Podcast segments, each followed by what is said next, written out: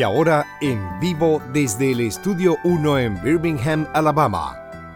EWTN, Radio Católica Mundial y el Ministerio Mensaje presenta. A solas con Jesús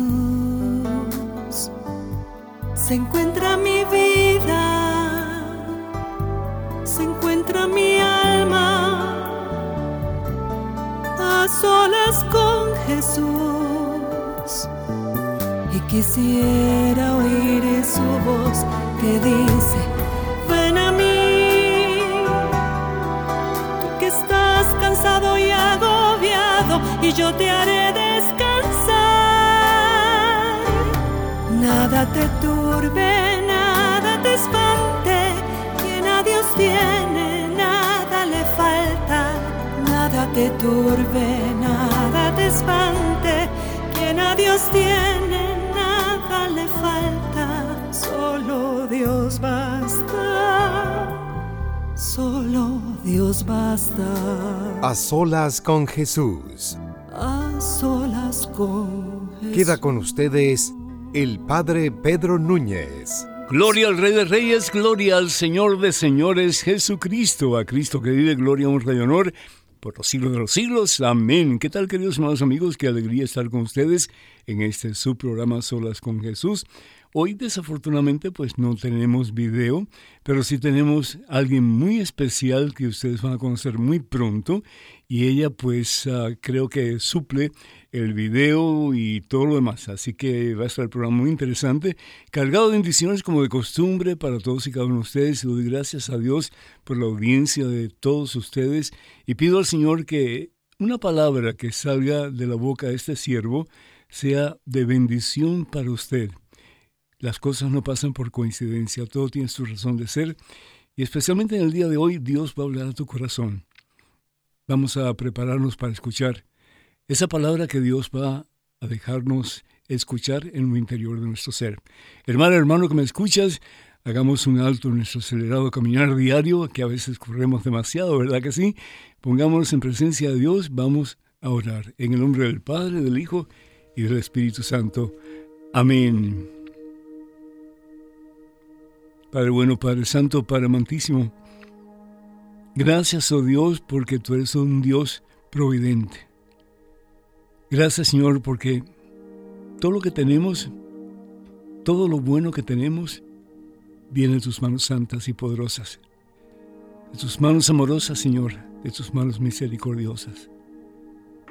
Gracias, Señor, porque nos amas con amor eterno, como si fuéramos el único ser que existe en este universo creado por ti. Gracias, Padre. Alguien el otro día, si Dios es misericordioso y Dios nos ama, Dios es amor, ¿por qué permitió que su Hijo sufriera tanto en una cruz en el Calvario? Dios se reviste de un ser humano como tú y como yo. Se encarna en el vientre santo, puro, inmaculado de María Santísima para ser uno como nosotros en todo menos en el pecado, diría San Pablo. Se rebajó, se anonadó para levantarte a ti, para que tú comiences una vida nueva, para levantarte a ti y darte la dignidad que es tuya desde el principio en que Dios pensó en ti, la dignidad de su propio Hijo. Que al verte a ti, la gente más y más pueda ver un reflejo de Jesús a través de tus palabras, a través de tu testimonio de vida cristiana, a través de tu amor, a través de tu servicio. Qué hermoso sería, hermano, que me escuchas, hermana, que me escuchas, si nosotros comenzáramos de verdad a tomar en serio nuestro cristianismo hacer esos reflejos, esas imágenes que Dios en su infinita misericordia y amor creó a cada uno de nosotros. Dice la palabra de Dios en el libro de Génesis, capítulo 1, versículo 27 y 28, que hemos sido creados a imagen y semejanza de Dios. ¡Qué privilegio! Dios cuando se mira en tu persona y en la mía, en la de todos nosotros, desea ver una imagen. Desea ver una imagen. Y es la imagen de su propio rostro. Y desea también que cuando tú y yo salgamos al mundo a hacer lo que usualmente hacemos, el trabajo, las compras, etc., que la gente vea algo diferente en ti y en mí también. Que vea un destello de la presencia de Dios, un destello del amor de Dios que no tiene límites, que perdona a un imperdonable, que da vida a aquellos que se sienten sin fuerzas para seguir adelante. Gracias Señor, porque no somos un número más en este universo creado por ti. Somos tus hijos adoptivos, pero somos tus hijos. Porque el único hijo es Jesús. Porque Él es la misma sustancia que tú, Señor. Él es Dios. Pero Dios que se hace hombre por amor, para que nosotros nos hagamos uno con Él para toda la eternidad en el cielo. Tanto amó Dios al mundo que dio a su único Hijo. Así nos ama Dios, así te ama Dios, hermano más que a su propia vida. Jesús tuvo que escoger entre su vida y la tuya y escogió tu vida. Y la dio hasta las últimas consecuencias en una cruz en el Calvario. Para levantarte a ti, para sanarte a ti, para liberarte a ti de toda esclavitud, de todo aquello que te impide caminar en el camino de la santidad. Déjate amar por Dios. Yo te invito para que pongas tu mano derecha si es posible. Si estás manejando, no lo hagas, por favor, no. Pero si estás en una situación en que puedes poner tu mano derecha sobre tu pecho, ponla. Y di conmigo, Señor Jesús, que esta mano sea tu mano, mi Dios. Sana mis heridas. Libérame, Señor, de todo aquello que me ata y que me impide en este momento ser imagen tuya. Quiero caminar en tu presencia, Señor. Quiero caminar día a día de tu santa y poderosa mano. Este es el día, Señor, en que pueda yo verte a ti cara a cara y abrazarte a ti en ese abrazo eterno que es el cielo y poder decirte, Señor, desde tu trono de gloria, visión cumplida, Señor. Fui un reflejo de tu presencia en este mundo tan necesitado de ti en este mundo en que hay tanta ausencia tuya, Señor. Gracias, Señor. Gracias, mi Dios, por el privilegio de en alguna forma ser un espejo transparente de tu presencia en este mundo, Señor, que muere porque no tiene la vida. La vida eres tú, Señor. Toca el corazón de este hijo tuyo. Toca el corazón de esta hija tan amada por ti, Señor. Levanta al que se siente en el suelo. Libera al que se siente atado, Señor. Sana al que está enfermo. Y danos, oh Dios, la certeza de que contigo, en este mismo instante, puedo comenzar una vida nueva. Una vida más llena de ti que nunca antes en nuestra existencia. Te pedimos también, Señor, por el mundo en general, tantas guerras, tanto dolor, tanto derramamiento de sangre. Ayúdanos a entender, Señor, de que aunque vivamos en diferentes países, diferentes territorios, o tengamos diferentes puntos de vista, todos al fin y al cabo somos hermanos. Bendice particularmente nuestros países de origen, nuestros países de América Latina, Señor tantos que prometen cosas al pueblo, pero que al fin y al cabo después, Señor, cuando gobiernan las naciones, se olvidan de la gente. Tanta necesidad que hay en nuestros lugares de origen, Señor. Ayúdanos, oh Dios, a ser personas que de verdad queremos servir a los demás sabiendo que lo que hagamos por el más pequeño lo hacemos por ti, Señor. Y si así lo hacemos, mi Dios, más y más vamos a poder comenzar una vida nueva. Ya no habrán cohetes teledirigidos, armas nucleares, derramamiento de sangre, divorcios, hijos huérfanos, porque o papá o mamá no están en casa. Comenzaremos a edificar una sociedad nueva, Señor. Comenzaremos a edificar, a construir una sociedad basada en amor, donde tú, Señor, de verdad, seas el Rey y Señor de nuestras vidas y del mundo entero. A ti, Padre Santo en Cristo Jesús, gloria, honra y honor por los siglos de los siglos. Amén, Señor. Amén.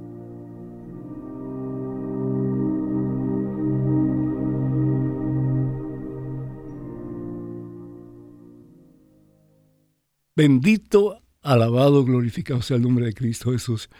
Pues como les dije al principio, pues hoy tenemos a alguien que es, mm, yo estoy seguro va a ser de mucho agrado y beneficio para todos y cada uno de ustedes, para todos nosotros. Y su nombre es Katia del Cid.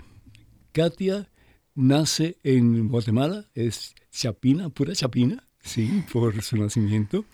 Pero sin embargo es, yo creo que ciudadana del mundo porque ha estado en República Dominicana, entre otros lugares, eh, también aquí en Estados Unidos está actuando eh, desde su casa, desde su plataforma.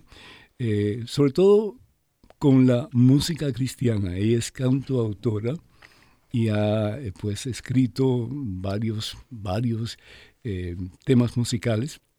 Entre ellos uno que me dice Daniel Godínez, que es precioso, impactó muchísimo él, y se llama María, si no me equivoco, ¿no? O algo por el estilo. ¿Qué tal, Katia? ¿Cómo estás, mija? Hola, bendecida, contenta de estar aquí con usted.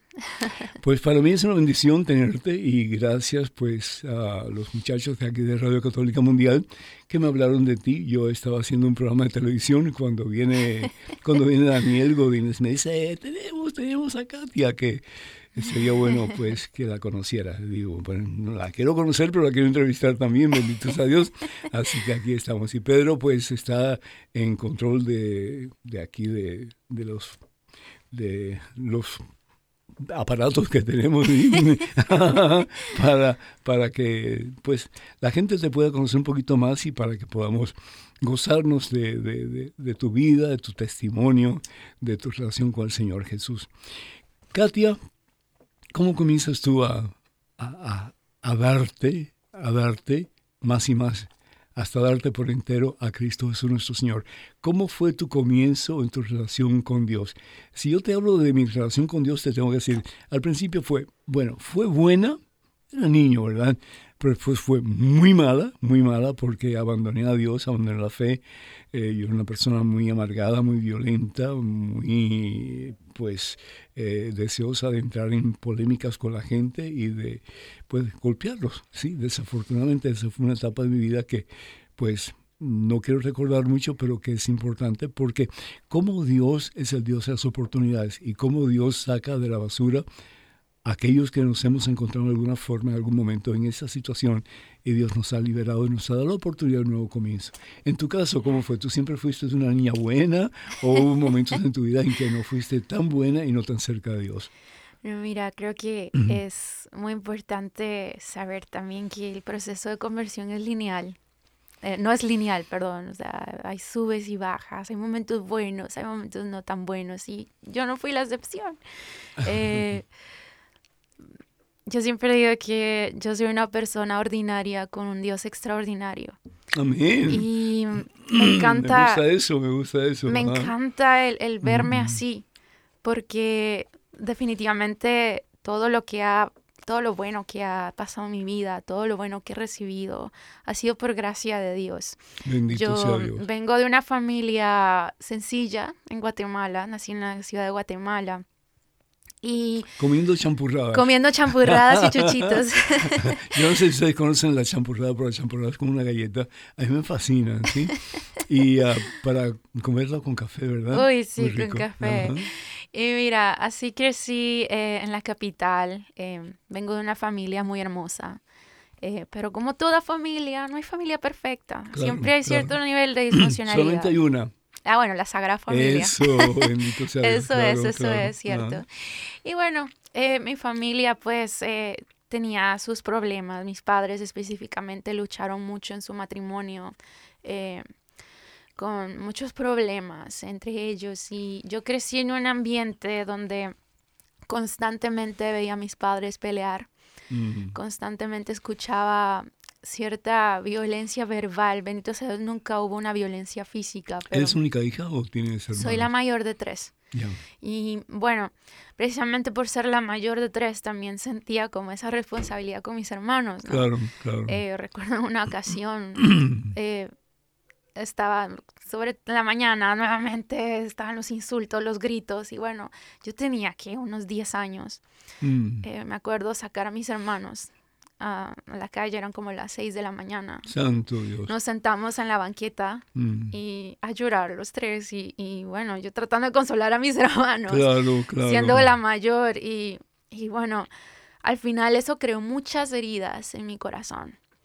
Luego, a los ocho años, ¿Y más tu relación menos, con Dios en ese tiempo cómo estaba? Éramos católicos de palabra, nada Palabra, más. ¿verdad? Eh, Sí, de- íbamos a misa por compromiso, por Ajá. cumplir, por un cumplimiento, cumplimiento. Sí, sí, claro, claro, claro. Y bueno, lamentablemente pues no había un, un- una relación con, con Dios. En eso. Yo sé que Dios estaba en mi vida, que Él estaba cuidando de No mí. lo conocías. Pero yo no lo Conocías de él, conocía. pero no lo conocías a. Exactamente, Sí, así es.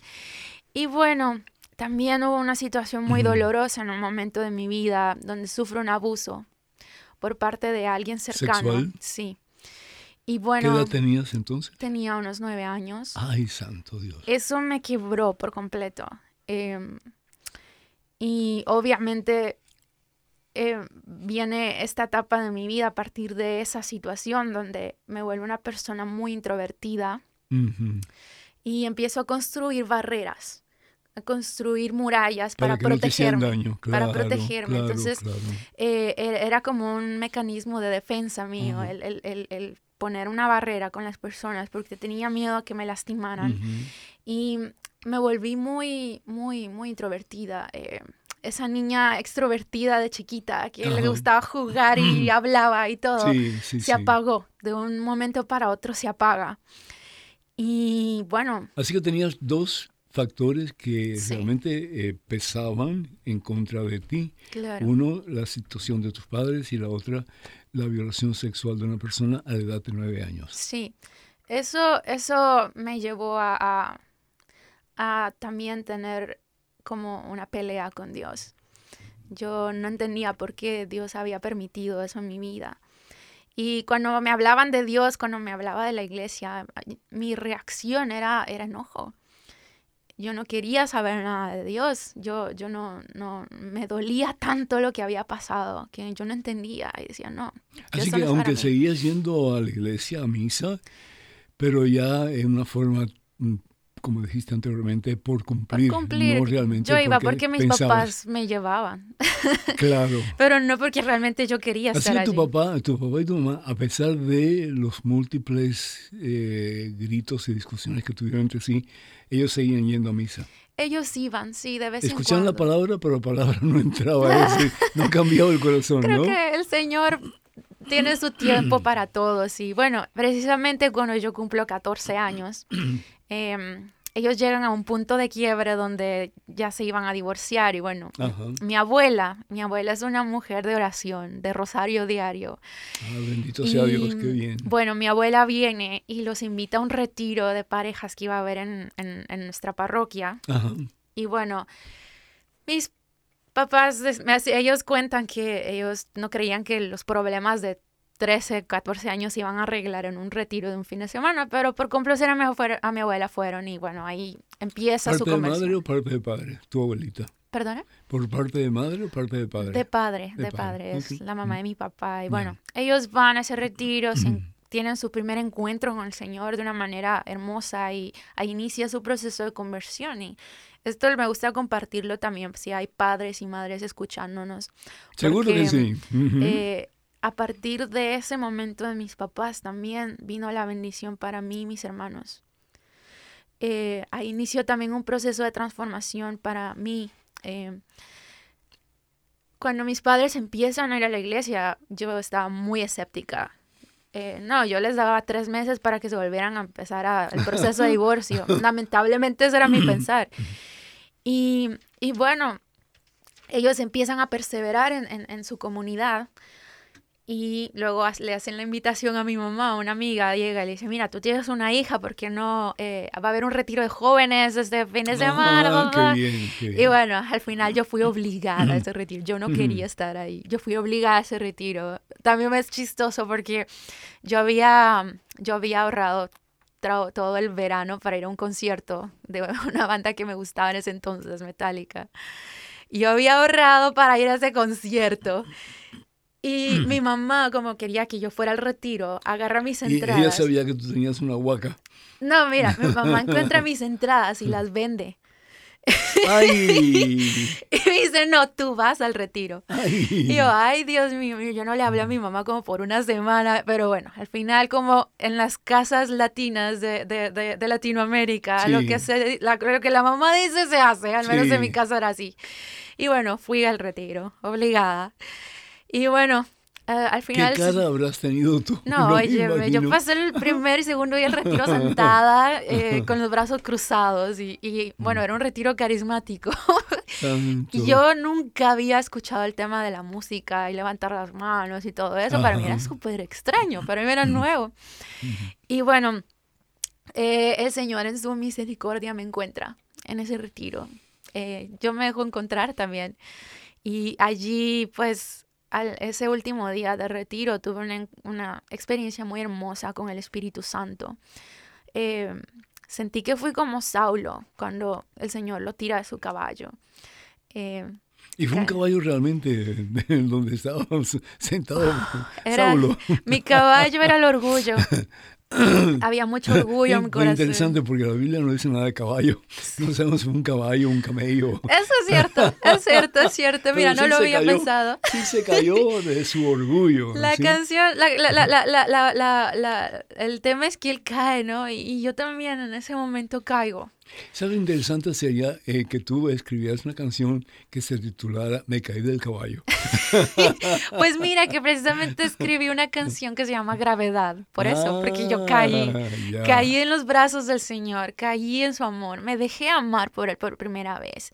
Y fue un amor que me transformó de una manera que hasta el día de hoy sigo en esa búsqueda de Él, sigo en esa, en esa, en esa petición del Señor, sigue obrando, sigue transformando, porque me falta tanto siento yo, pero aquí estamos en el camino, aquí estamos en la búsqueda y todo empezó ese día, en ese retiro, en ese momento y creo que el Señor es tan bueno porque a pesar de, todas las barreras que yo venía poniendo, Él, él, él con mucho amor.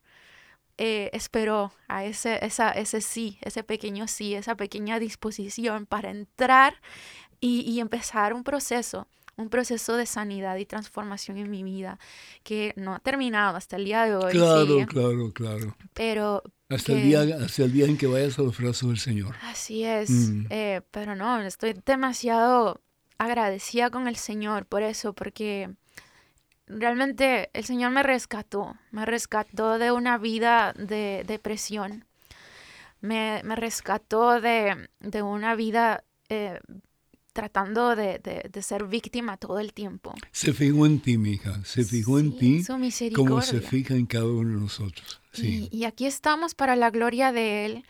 Eh, eso impactó tanto mi vida que em, inició una cadena de sucesos, una cadena de decisiones, una cadena de, de cosas que me ha llevado hasta, hasta, hasta esto y me, me, dio propósito, me dio propósito el Señor porque el tema de la música para mí ha sido muy lindo, incluso desde antes de, tener una relación con Dios, para mí la música era mi lugar seguro.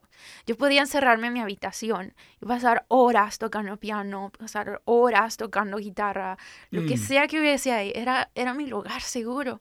Allí me sentía bien.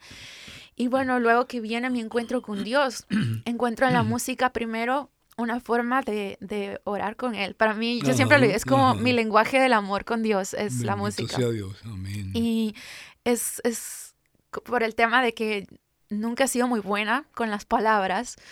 Eh, lo que no puedo decir con palabras lo digo con canciones.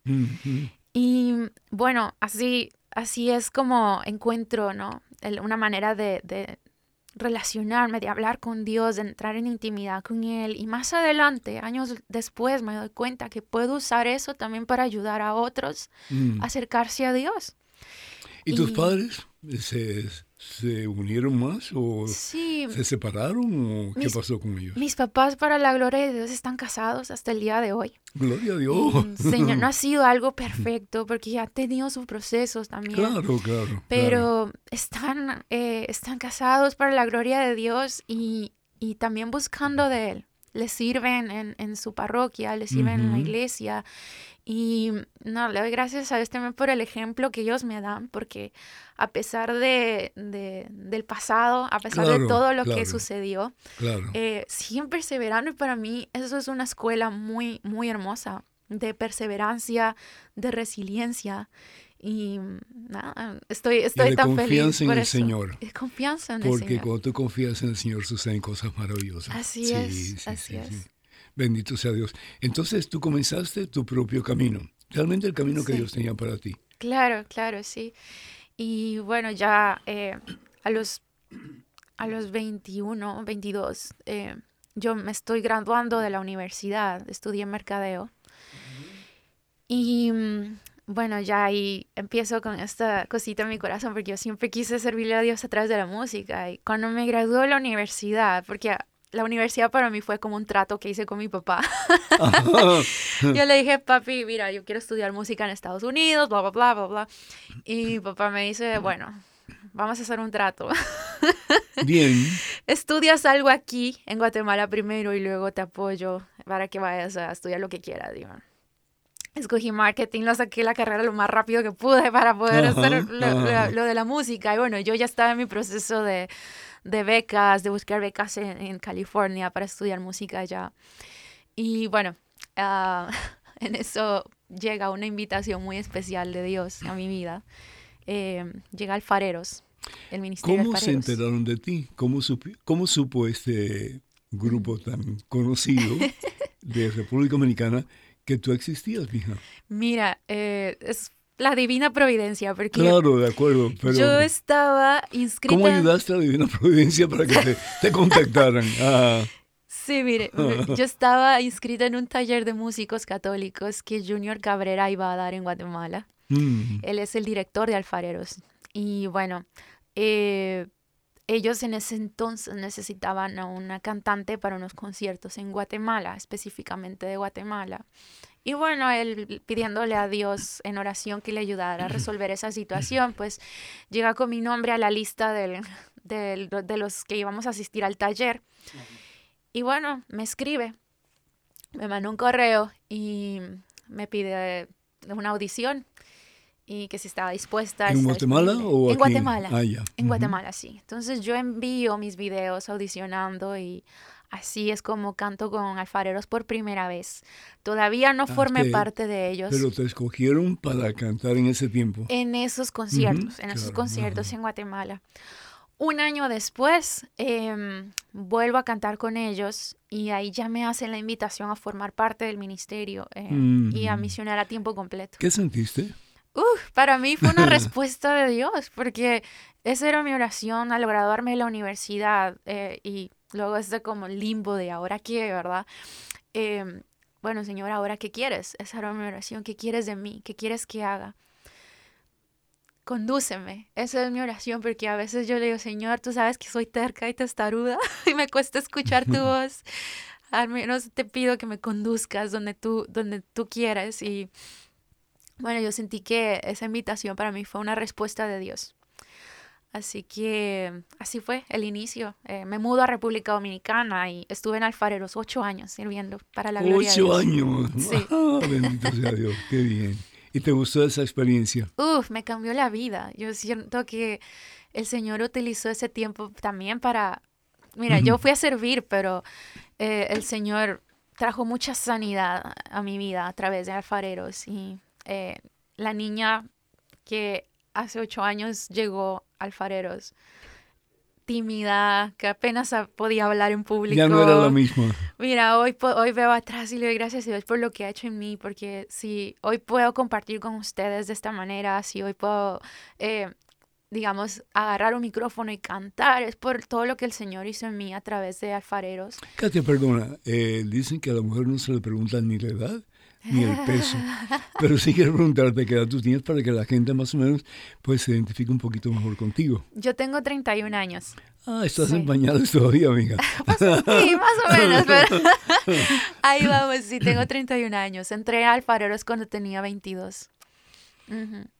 Qué hermosura, qué bendición, bendito sea el Señor. Y fuiste a diferentes lugares, no solamente estuviste en Santo Domingo o en República Dominicana, pero fuiste a diferentes países, ¿verdad? Sí, tuve la bendición de recorrer casi toda Latinoamérica ah, cantando, sí, con alfareros. ¿Y tus padres qué pensaban? ¿Qué te decían?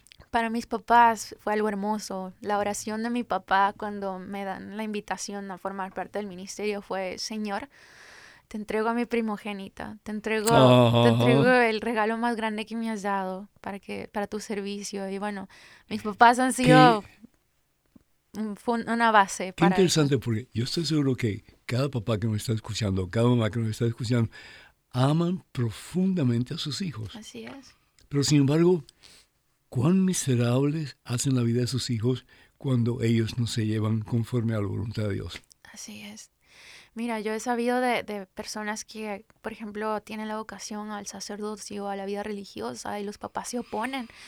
Y es muy difícil como hijo el, el no tener el apoyo de tus padres. Al final la voluntad de Dios prevalece y siempre se va a realizar si nosotros estamos abiertos a él.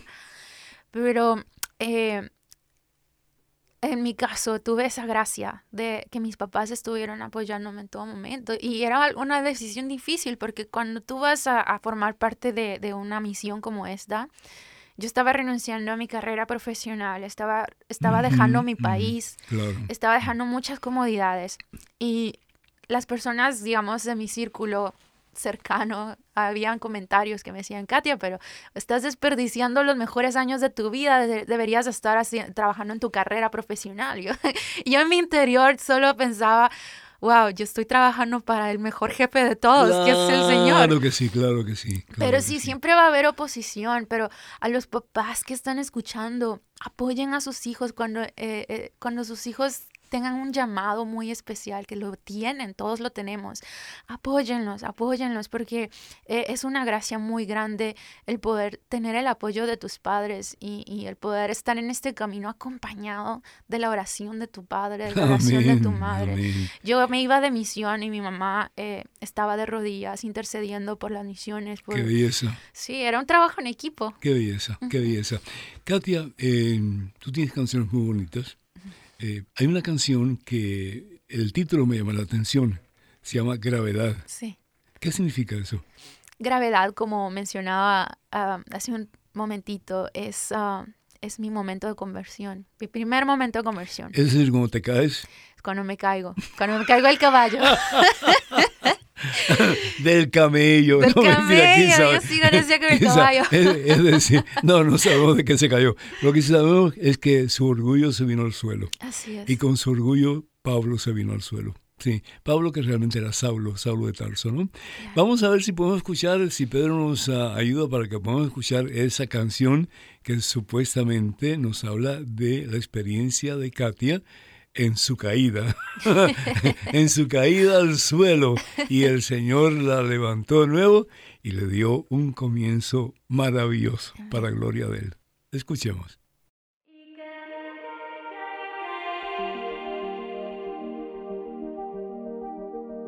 Me encontraste una tarde de verano, pero en invierno en mi corazón. Habían uno,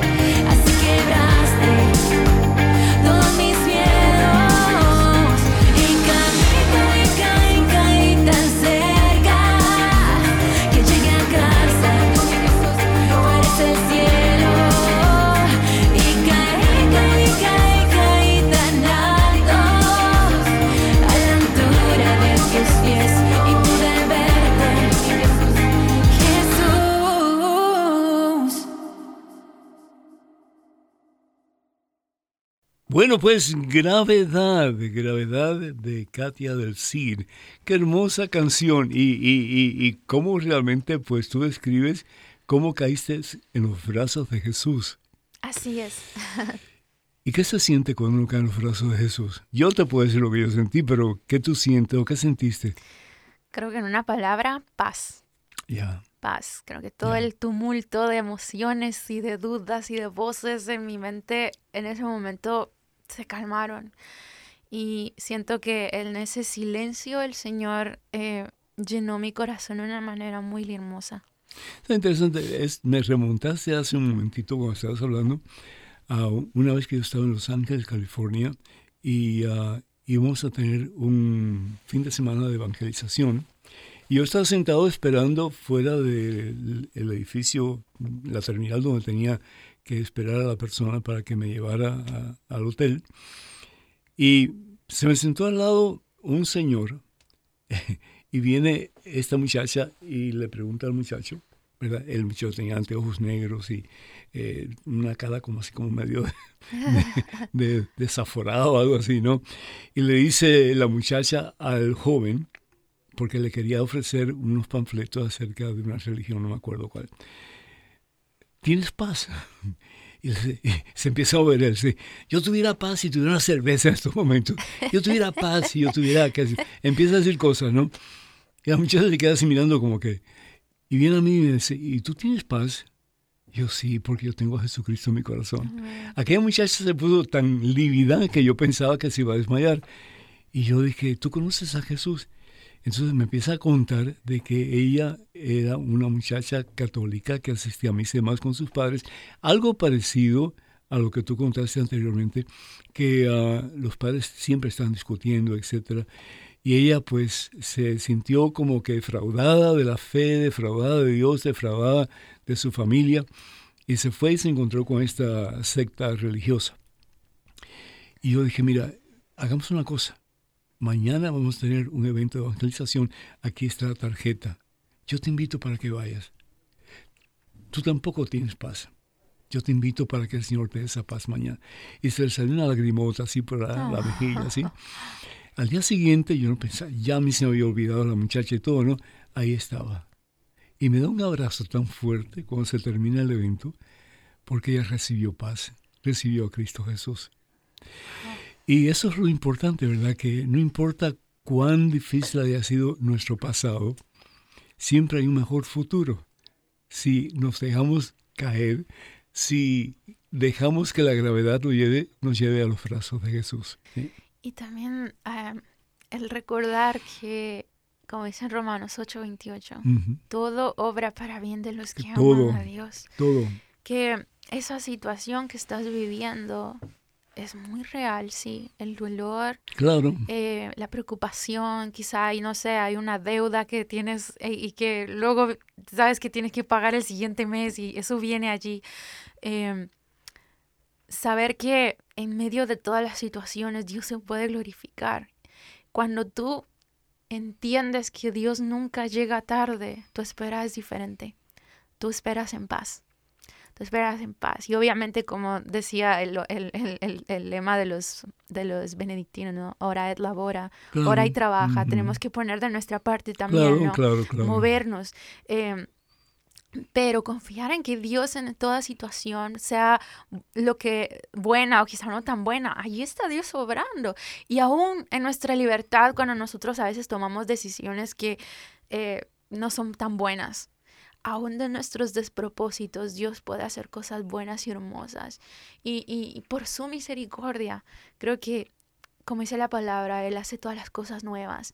Y es importante descansar en esa certeza, en esa certeza de que si hemos decidido poner nuestra confianza en Dios, Dios no nos va a defraudar nunca. ¿Te sabes el cuento de el águila que se creía gallina?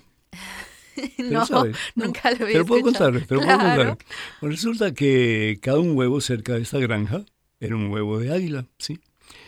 Y bueno, pues el, el, el dueño de la granja recoge el huevo él bien sabía que no era de gallina porque era bastante grande, ¿no?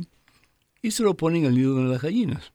Y aquella gallina pues le da calor, etc. Y finalmente sale el polluelo. Y crece y pues hace lo mismo que todas las demás gallinas. ¿Qué es lo que hacen las gallinas? Pues picotear el suelo. Mirar al suelo, picotear al suelo, mirar al suelo, picotear al suelo. Y de esa forma pues crecía. Y de pronto un día estaba mirando el cielo esta, esta pobre ave, ave que no era una gallina, era un águila, pero se creía gallina, y ve un, ve un, un, un, un, ser precioso, majestuoso, volando sin las alturas, era un águila. Y una compañera le dice, ¿para qué tú miras al cielo? Si tú nunca vas a ser un águila, tú siempre vas a ser una gallina. Y resulta que, bueno, un día viene el granjero y se lleva a, este, a esta ave a lo alto de la montaña y lo sopla por detrás vuela. No eres gallina, eres águila.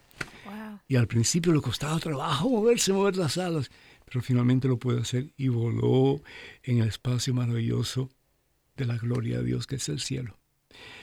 Y eso te pasa a ti, me pasa a mí, nos pasa a todos nosotros. Miramos al suelo en vez de mirar al cielo. Y tenemos dos opciones. La primera opción nos destruye, que es lo que el mundo ofrece.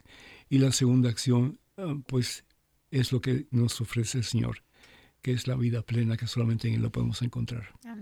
No estamos llamados para picotear el suelo, sino que para alzar vuelo y un día estar en la presencia de Dios en el cielo. ¿Alguna última eh, pues, idea, algún último mensaje que quieres darle a todas estas buenísimas y maravillosas personas que me están escuchando?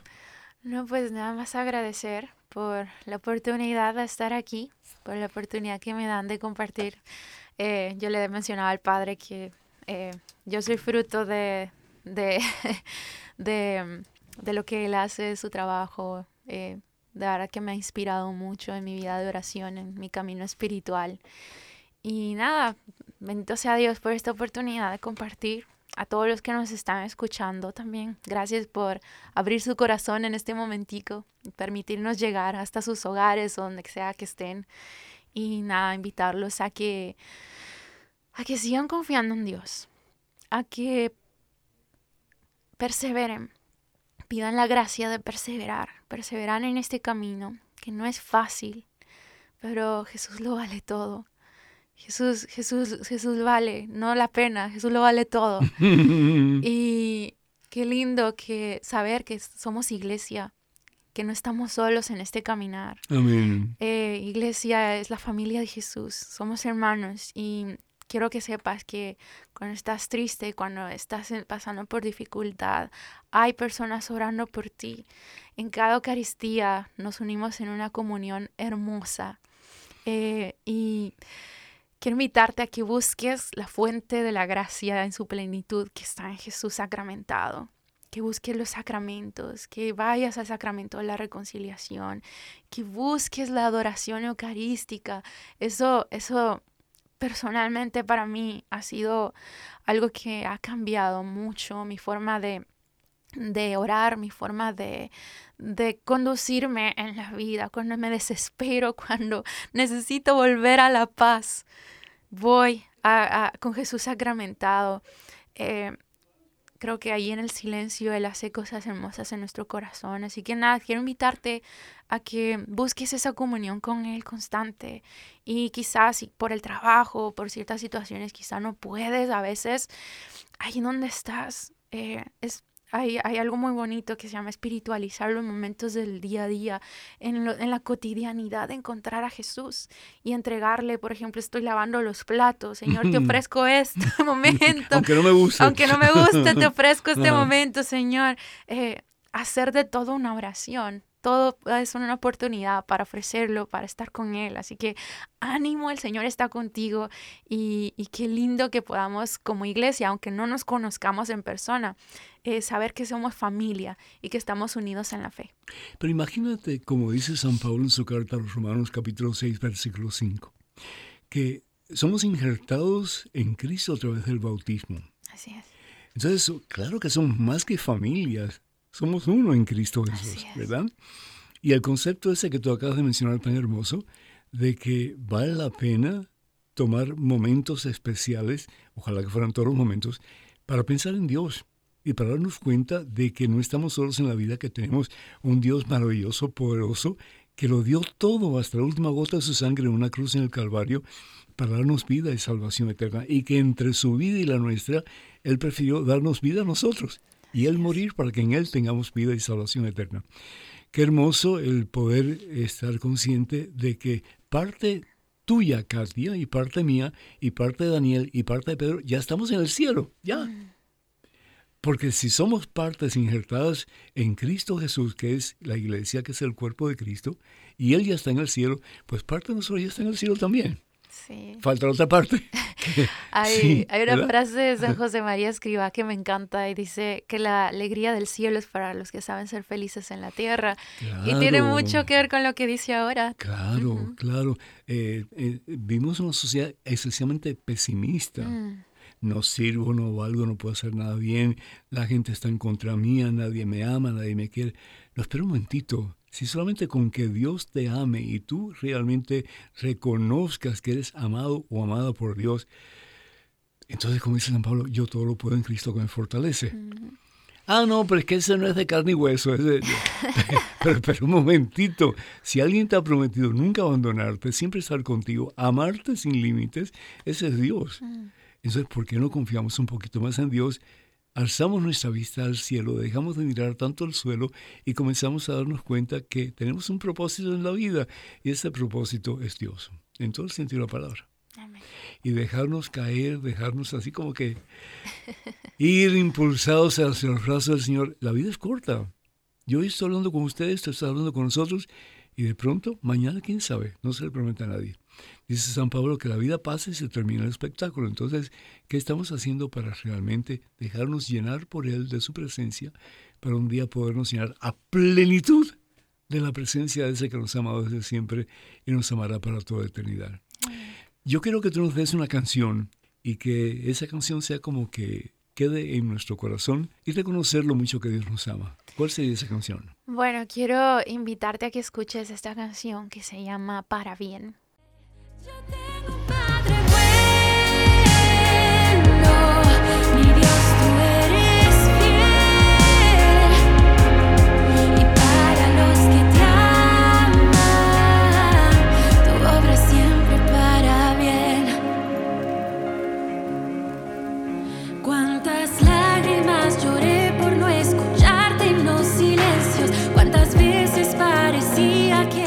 así, queridos hermanos amigos, al escuchar esta hermosísima alabanza, quiero darle gracias a Dios por Katia y también por todos ustedes y también por los muchachos aquí en Radio Católica Mundial, por Pedro y también por Daniel que nos han acompañado. Bendito sea Dios y tengo un par de anuncios que compartir con ustedes. Primero que todo, vamos a tener un peregrinaje a santuarios marianos ya muy pronto, del 22 de abril hasta el 3 de mayo. Últimos cupos, así que no se pierdan la oportunidad la inscripción de este hermosísimo transformador peregrinaje a Francia, a España y a Portugal, por favor comuníquense con la señora Maciel Carrasco al número telefónico que también es su WhatsApp 347-463-3998. Repito, 347-463-3998. También quiero recordarles que voy a estar en Ciudad Juárez y en El Paso, Texas, el 9 y 10 de este próximo mes de marzo. En Ciudad Juárez, el 9 de marzo va a ser en el Gimnasio de Bachilleres en El Paso, Texas.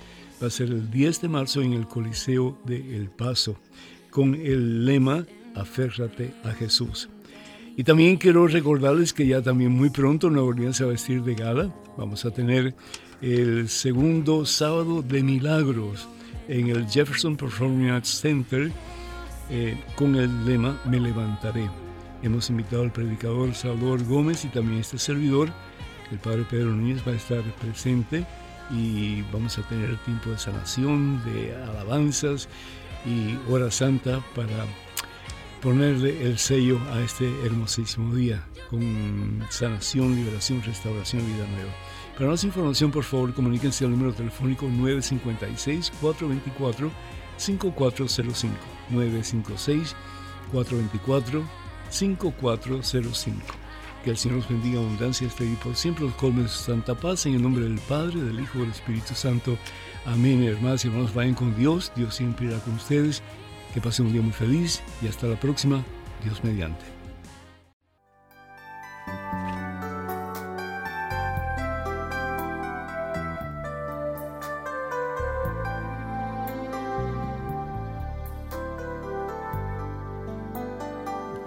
Solas con Jesús. Se encuentra mi vida, se encuentra mi alma. Solas con Jesús. Y quisiera oír su voz que dice, ven a mí, tú que estás cansado y agobiado y yo te haré nada te turbe, nada te espante, quien a Dios tiene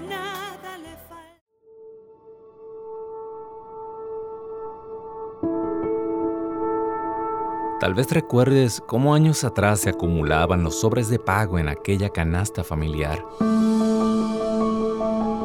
Por eso, la Madre Angélica exhortaba a mantener la donación de EWTN entre el pago de gas y electricidad. Aunque los tiempos han cambiado y ya no usamos sobres para pagar las cuentas, esta obra sigue en pie gracias a tu generosidad. En EWTN y Radio Católica Mundial queremos agradecer a los miles de donantes que durante años han atesorado en el cielo dando vida a este apostolado y recordarte que hoy más que nunca contamos contigo. Para donaciones, ewtn.com diagonal donaciones o 1-800-447-3986.